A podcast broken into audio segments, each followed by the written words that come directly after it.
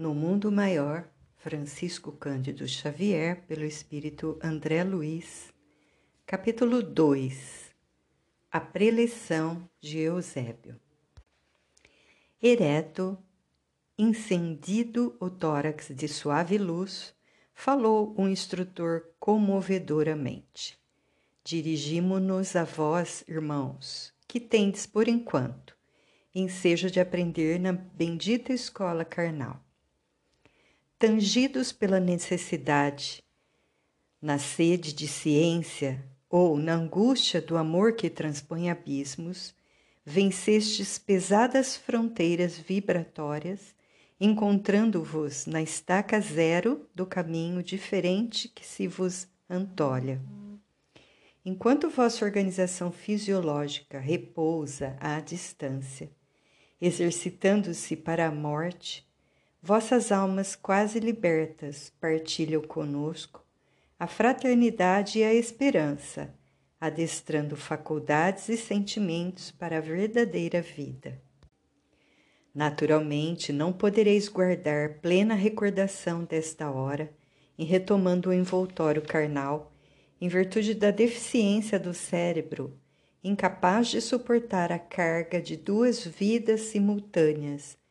A lembrança de nosso entendimento persistirá, contudo, no fundo do, do vosso ser, orientando-vos às tendências superiores para o terreno da elevação e abrindo-vos a porta intuitiva para que vos assista nosso pensamento fraternal.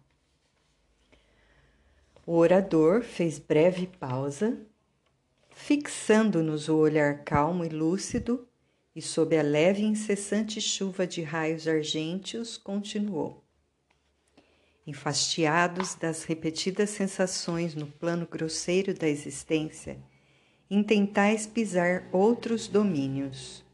Buscais a novidade, o conforto desconhecido, a solução de torturantes enigmas, Todavia, não ouvideis que a chama do próprio coração, convertido em santuário de claridade divina, é a única lâmpada capaz de iluminar o mistério espiritual em nossa marcha pela senda redentora e evolutiva. Ao lado de cada homem e de cada mulher no mundo, permanece viva a vontade de Deus relativamente aos deveres que lhes cumprem. Cada qual tem à sua frente o serviço que lhe compete, como cada dia traz consigo possibilidades especiais de realização no bem. O universo enquadra-se na ordem absoluta. Aves livres em limitados céus, interferimos no plano divino, interferimos no plano divino, criando para nós prisões e liames, libertação e enriquecimento. Insta, pois, nos adaptemos ao equilíbrio divino, atendendo à função insulada que nos cabe em plena colmeia da vida. Desde quando fazemos e desfazemos, terminamos e recomeçamos, empreendemos a viagem reparadora e regressamos perplexos para o reinício? Somos, no palco da crosta planetária, os mesmos atores do drama evolutivo. Cada milênio é ato breve, cada século um cenário veloz. Utilizando corpos sagrados, perdemos, entretanto, quais despreocupadas crianças entretidas apenas em jogos infantis. O ensejo santificante da existência. Destarte, fazemo-nos réprobos, réprobos das leis soberanas que nos enredam aos escombros da morte, como náufragos piratas por muito tempo indignos do retorno às lides do mar enquanto milhões de almas desfrutam bons ensejos de emenda e reajustamento, de novo entregues ao esforço regenerativo nas cidades terrestres, milhões de outras deploram a própria derrota, perdidas no atro recesso da desilusão e do padecimento. Não nos reportamos aqui aos missionários heróicos que suportam as sangrentas feridas dos testemunhos angustiosos, por espírito de renúncia e de amor, de solidariedade e de sacrifício. São luzes provisoriamente apartadas da luz divina e que voltam ao domicílio celeste como o trabalhador fiel regressa ao lar, finda a cotidiana tarefa. Referimos-nos às bastas multidões de almas indecisas, presas da ingratidão e da dúvida, da fraqueza e da dissipação, almas formadas à luz da razão mas escravizadas à tirania do instinto. E no rasgo de humilde cristã, humildade cristã, Eusébio continuou: Falamos de todos nós, viajores que extravagamos no deserto da própria negação. De nós, pássaros de asas partidas, que tentamos voar ao ninho da liberdade e da paz e que, no entanto, ainda nos debatemos no chavascal dos prazeres de ínfima estofa. Por que não represar o curso das paixões corrosivas que nos flagelam o espírito? Por que não sofrear o ímpeto da animalidade em que nos comprazemos desde os primeiros laivos de raciocínio? Sempre o terrível dualismo da luz e das trevas, da compaixão e da perversidade, da inteligência e do impulso bestial. Estudamos a ciência da espiritualidade consoladora desde os primórdios da razão e, todavia, desde as épocas mais remotas, consagramos-nos ao aviltamento e ao morticínio. Cantávamos hinos de louvor com Krishna aprendendo o conceito da imortalidade da alma, à sombra das árvores augustas que aspiram aos cimos do Himalaia, e descíamos logo depois ao vale do Ganges, matando e destruindo para gozar e possuir. Soletrávamos o amor universal com Siddhartha Gautama e perseguíamos os semelhantes, em aliança com os guerreiros singaleses e hindus. Fomos herdeiros da sabedoria nos tempos distantes da esfinge e, no entanto, da reverência aos mistérios da iniciação, passávamos à hostilidade, sangue sedenta nas margens do Nilo. Acompanhando a arca simbólica dos hebreus, reiteradas vezes líamos os mandamentos de Jeová contidos nos rolos sagrados, e desatentos os esquecíamos ao primeiro clangor de guerra aos filisteus. Chorávamos de comoção religiosa em Atenas e assassinávamos nossos irmãos em Esparta. Admirávamos Pitágoras, o filósofo, e seguíamos Alexandre, o conquistador. Em Roma, conduzíamos oferendas valiosas aos deuses nos maravilhosos santuários, exaltando a virtude para desembaiar as armas minutos depois, no átrio dos templos, disseminando a morte e entronizando o crime. Escrevíamos formosas sentenças de respeito à vida com Marco Aurélio e ordenávamos a matança de pessoas limpas de culpa e úteis à sociedade. Com Jesus, o Divino Crucificado, nossa atitude não tem sido diferente. Sobre os despojos dos mártires, imolados nos circos, vertemos rios de sangue em vindita cruel, armando fogueiras do sectarismo religioso. Suportamos administradores arbitrários e ignominio, ignominiosos, de Nero a Diocleciano, porque tínhamos fome de poder, e quando Constantino nos abriu as portas da dominação política, convertemo-nos de servos aparentemente fiéis ao Evangelho em criminosos árbitros do mundo. Pouco a pouco esquecemos os cegos de Jericó, os paralíticos de Jerusalém, as crianças do Tiberíades, os pescadores de Cafarnaum, para afagar as testas coroadas dos triunfadores, embora soubéssemos que os vencedores da terra não podem fugir à peregrinação ao sepulcro. Tornou-se a ideia do reino de Deus fantasia de ingênuos, pois não largávamos o lado direito dos príncipes sequiosos de fastígio mundano. Ainda hoje, decorridos quase vinte séculos sobre a cruz do Salvador, benzemos baionetas e canhões, metralhadoras e tanques de assalto, em nome do Pai magnânimo, que faz refulgir o sol da misericórdia sobre os justos e sobre os injustos.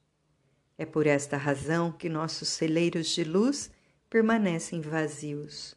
O vendaval das paixões fulminantes de homens e de povos passa ululante de um a outro polo a semear maus presságios. Até quando seremos gênios demolidores e perversos? Ao invés de servos leais do Senhor da vida, temos sido soldados dos exércitos da ilusão, deixando à retaguarda milhões de túmulos abertos sob aluviões de cinza e fumo. Debalde exortou-nos o Cristo a buscar as manifestações do Pai em nosso próprio íntimo.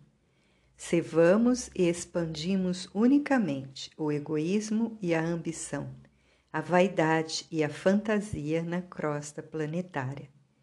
Contraímos pesados débitos e escravizamo-nos aos tristes resultados de nossas obras, deixando-nos ficar indefinidamente na messe dos espinhos. Foi assim que atingimos a época moderna, em que a loucura se generaliza e a harmonia mental do homem está a pique de sossopro. De cérebro evolvido e coração imaturo, requintamo-nos presentemente na arte de esfacelar o progresso espiritual.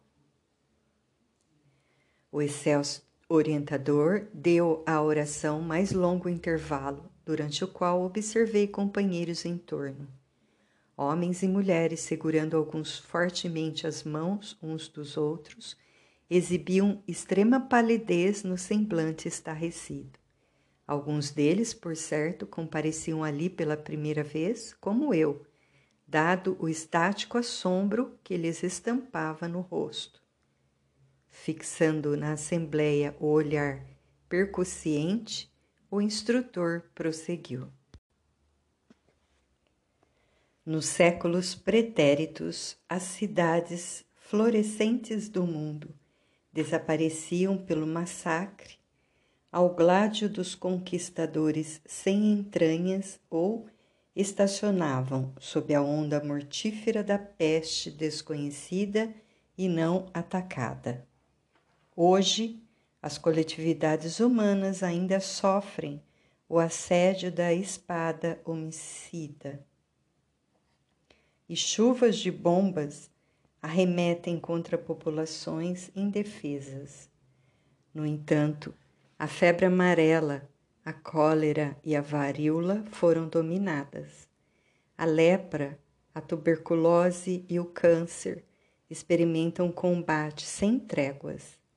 Existe, porém, nova ameaça ao domicílio terrestre: o profundo desequilíbrio, a desarmonia generalizada as moléstias da alma que se ingerem sutis, solapando-vos a estabilidade.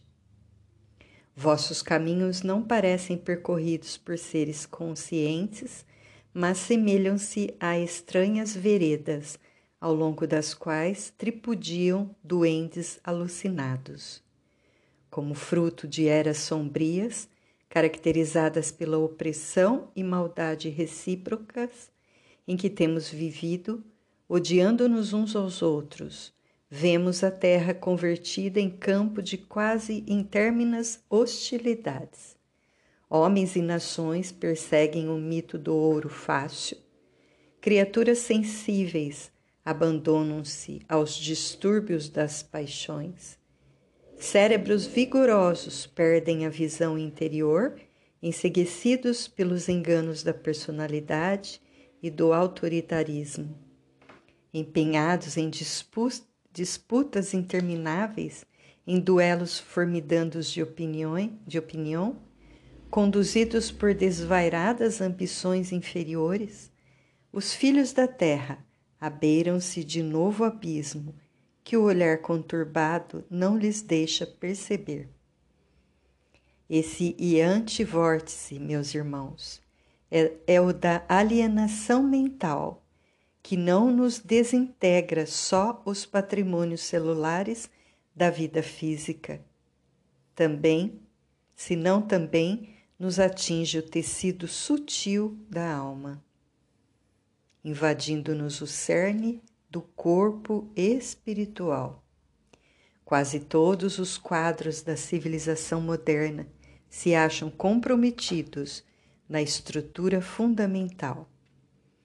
Precisamos, pois, mobilizar todas as forças ao nosso alcance a serviço da causa humana, que é a nossa própria causa. O trabalho salvacionista não é exclusividade da religião. Constitui ministério comum a todos, porque dia virá em que o homem há de reconhecer a divina presença em toda parte. A realização que nos compete não se filia ao particularismo, é obra genérica para a coletividade, esforço do servidor honesto e sincero interessado no bem de todos. Se visitais a nossa companhia buscando orientação para o trabalho sublime do Espírito, não vos esqueça vossa luz própria. Não conteis com archotes alheios para a jornada.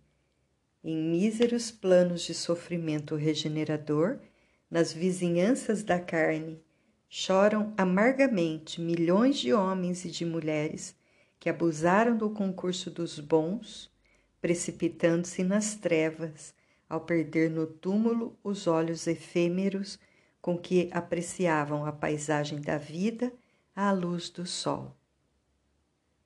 Displicentes e recalcitrantes, esquivaram-se a todas as oportunidades de acender a própria lâmpada aborreciam os atritos da luta, elegeram o gozo corporal como objetivo supremo de seus propósitos na terra, e quando a morte lhes cerrou as pálpebras saciadas, passaram a conhecer uma noite mais longa e mais densa, referta de angústias e de pavores. Nesse momento, Eusébio interrompeu-se por mais de um minuto como a recordar cenas comovedoras que as imagens de seu verbo evocavam, demonstrando certa vaguidade no olhar. Notei a ansiedade com que a Assembleia aguardava o retorno de sua palavra. Damas sensibilizadas ressumbravam forte impressão nas fisionomias transfiguradas. E todos nós, ante a exposição leal e comovente, nos mantínhamos quedos e aturdidos. Decorridos longos segundos, o orador prosseguiu com inflexão enérgica e patriarcal. Procurais conosco a precisa orientação para os trabalhos que vos tange presentemente na crosta da terra. Seduzidos pela claridade da esfera superior, fascinados pelas primeiras noções do amor universal, desejais a graça da cooperação na sementeira do porvir. Reclamais asas para os surtos sublimes, tendes em mira coadjuvar no esforço de elevação. Indubitavelmente, a intenção não pode ser mais nobre. É, entretanto, indispensável considereis a vossa necessidade de integração no dever de cada dia. Impossível é progredir no século sem atender às obrigações da hora. Torna-se imprescindível, na atualidade, recompor as energias, reajustar as aspirações e santificar os desejos. Não basta crer na imortalidade da alma. Inadiável é a iluminação de nós mesmos, a fim de que sejamos claridade sublime. Não basta para o arrojado cometimento da redenção o simples reconhecimento da sobrevivência da alma e do intercâmbio entre os dois mundos. Os levianos e os maus, os ignorantes e os estultos podem corresponder-se igualmente à distância, de país a país. Antes de mais nada importa elevar o coração, romper as muralhas que nos encerram na sombra, esquecer as ilusões da posse, dilacerar os véus espessos da vaidade, abster-se do letal licor do personalismo aviltante, para que os clarões do monte refujam no fundo dos vales, a fim de que o sol eterno de Deus dissipe as transitórias trevas humanas. Vanguardeiros da fé viva, que o desejais ser doravante no mundo, não obstante os percalços que se nos defrontam, exige-se de vós a cabal demonstração de estar de certos da espiritualidade divina. O plano superior não se interessa pela incorporação de devotos famintos de um paraíso beatífico. Admitiríeis, porventura, vossa permanência na crosta planetária sem finalidades específicas? Se a erva tenra deve produzir consoante objetivos superiores, que dizer da magnífica inteligência do homem encarnado? Que não há que esperar da razão iluminada pela fé. Receberíamos tão sagrados depósitos de conhecimento edificante para um sacrifício por nada? teríamos o aljofar de tais bênçãos para fortalecer o propósito egoístico de alcançar o céu sem escalas preparatórias, sem atividades purificadoras? Nossa meta, meus amigos, não se compadece com o exclusivismo ególatra. A porta divina não se abre a espíritos que se não divinizaram pelo trabalho incessante de cooperação com o Pai Altíssimo. E o solo do planeta, a que vos prendeis provisoriamente, representa o abençoado círculo de colaboração que o Senhor vos confia. Recolhei o orvalho celeste no escrínio do coração sedento de paz Contemplai as estrelas que nos acenam de longe, como sublimes ápices da divindade. Todavia, não ouvideis o campo de lutas presentes. O espiritualismo nos tempos modernos não pode restringir Deus entre as paredes de um templo da terra, porque a nossa missão essencial é a de converter toda a terra no templo augusto de Deus. Para a nossa vanguarda de obreiros decididos e valorosos, passou a fase de experimentação fútil, de investigações desordenadas, de raciocínios periféricos. Vivemos a estruturação de sentimentos novos, argamassando as colunas do mundo vindouro com a luz acesa em nosso campo íntimo. Natural é que os aprendizes recém-chegados experimentem, examinem, operem sondagens e evoquem teorias brilhantes em que as hipóteses concorram ao lado da exibição personalista, compreensível e razoável. Toda escola caracteriza-se pelos diversos cursos que lhe formam os quadros e as disciplinas. Não nos dirigimos aqui, porém, aos que ainda sonham na clausura do eu, enredados nos mil obstáculos da fantasia que lhes cristaliza as impressões. Falamos a vós outros que sentis a sede de universalismo, anônimos companheiros da humanidade que se esforça por emergir das trevas para a luz. Como aceitardes a estagnação como princípio e a felicidade exclusivista como fim? Alimentemos a esperança renovadora. Não invoqueis Jesus para justificar anseios de repouso indébito. Ele não atingiu as culminâncias da ressurreição sem subir ao Calvário, e as suas lições referem-se à fé que transporta montanhas. Não reclamemos, pois, ingresso em mundos felizes antes de melhorar o nosso próprio mundo. Esquecei o velho erro de que a morte do corpo constitui milagrosa imersão da alma no rio do encantamento. Rendamos culto à vida permanente, à justiça perfeita e adaptemo-nos à lei que nos apreciará o mérito, sempre de conformidade com as nossas próprias obras no nosso ministério é de iluminação e de eternidade. O governo universal não nos circunscreveu as atividades à guarda de altares perecíveis.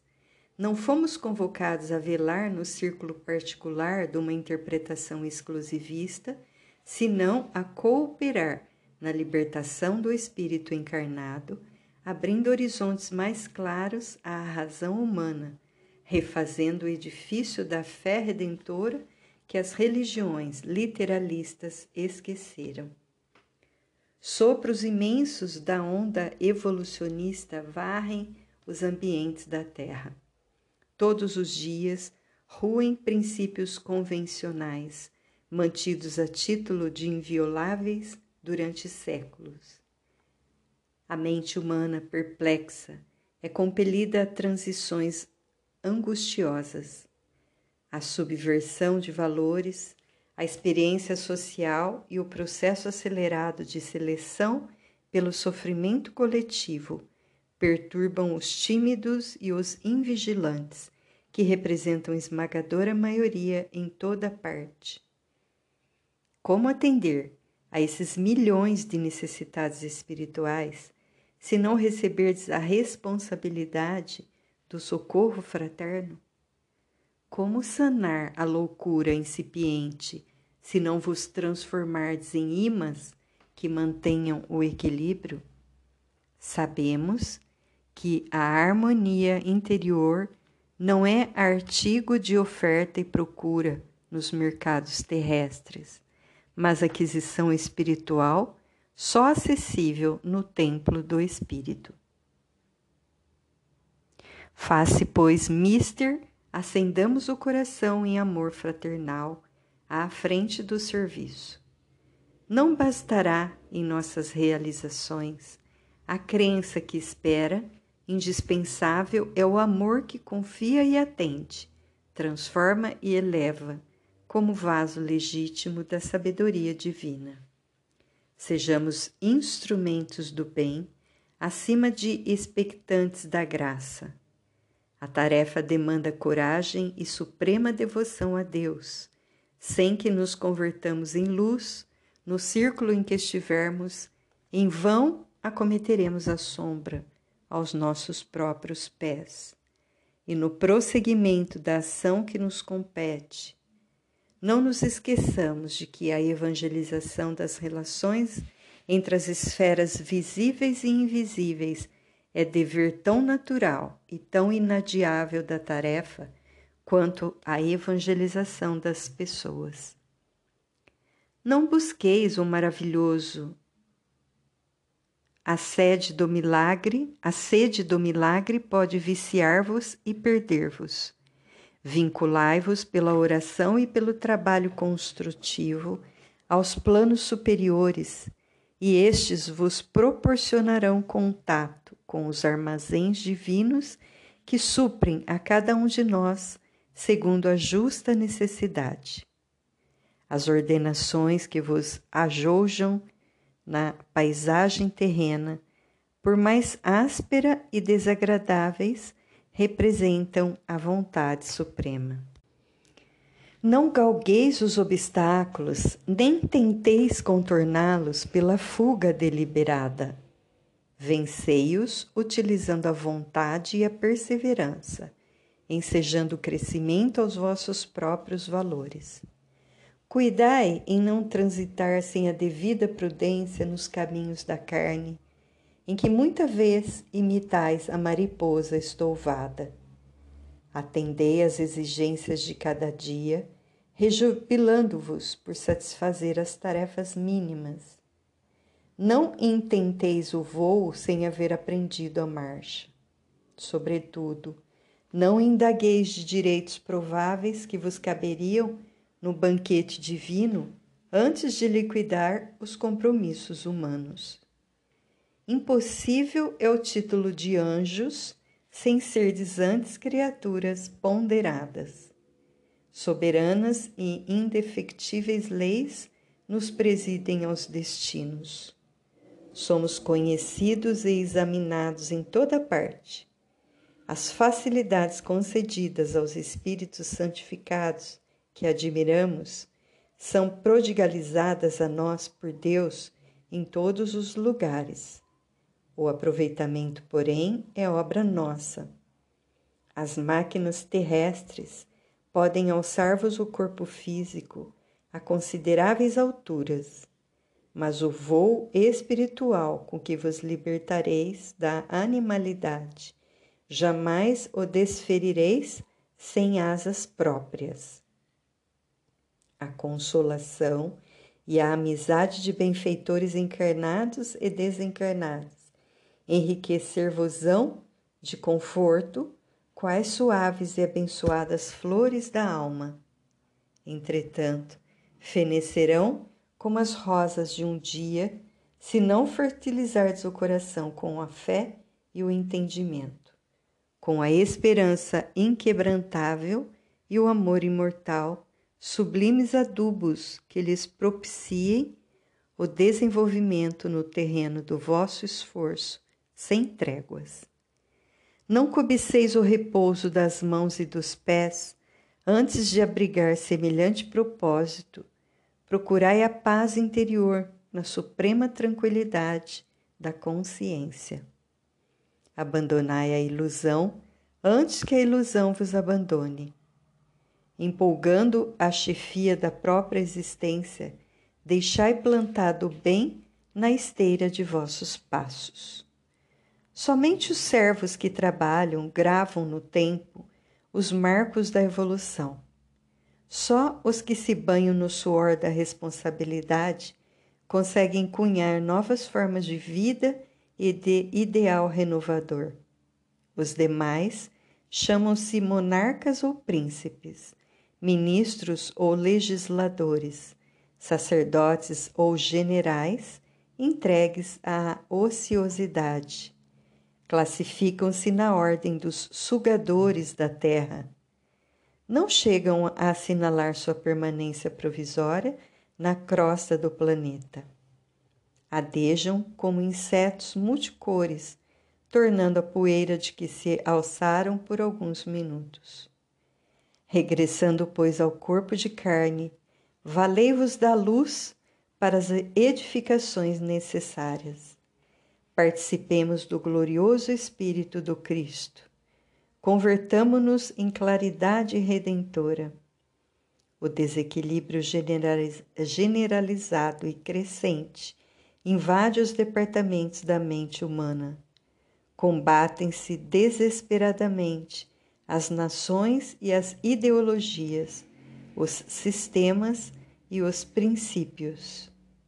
Estabelecida a trégua, nas lutas internacionais. Surgem deploráveis guerras civis armando irmãos contra irmãos. A indisciplina fomenta greves. A ânsia de libertação perturba o domicílio dos povos. Guerreiam-se as esferas de ação entre si, encarnados e desencarnados de tendências inferiores colidem ferozmente aos milhões. Inúmeros lares transformam-se em ambientes de inconformação e desarmonia. Duela o homem consigo mesmo no atual processo acelerado de transição. Equilibrai-vos, pois, na edificação necessária, convictos de que é impossível confundir a lei ou trair-lhe os ditames universais. Perorando, Eusébio proferiu bela e sentida prece, invocando as bênçãos divinas para a Assembleia. Sublimes manifestações de luz fizeram-se então sentir sobre nós. Encerrados os trabalhos, os companheiros ainda presos ao círculo carnal começaram a retirar-se em respeitoso silêncio. Calderaro conduziu-me à presença do instrutor e apresentou-me. O alto dirigente recebeu-me com afabilidade e doçura, cumulando-me de palavras de incentivo.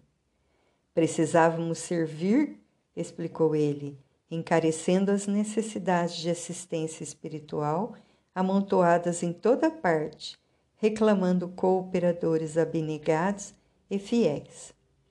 Quando Calderaro se referiu aos meus projetos, mostrou-me Eusébio paternal sorriso e, expondo-nos providências diversas a tomar, recomendou nos puséssemos em contato com o grupo socorrista a que o assistente emprestava ativa colaboração. Logo após, ao retirar-se, lateado pelos assessores que lhe compunham a comitiva, o nobre mentor confortou-me bondoso. Sê feliz. Dirigindo ao caldeiraro expressivo olhar, acrescentou: Dado ensejo, conduze-o ao serviço de assistência às cavernas. Tomado de curiosidade, agradeci, sensibilizado, e dispus-me a esperar.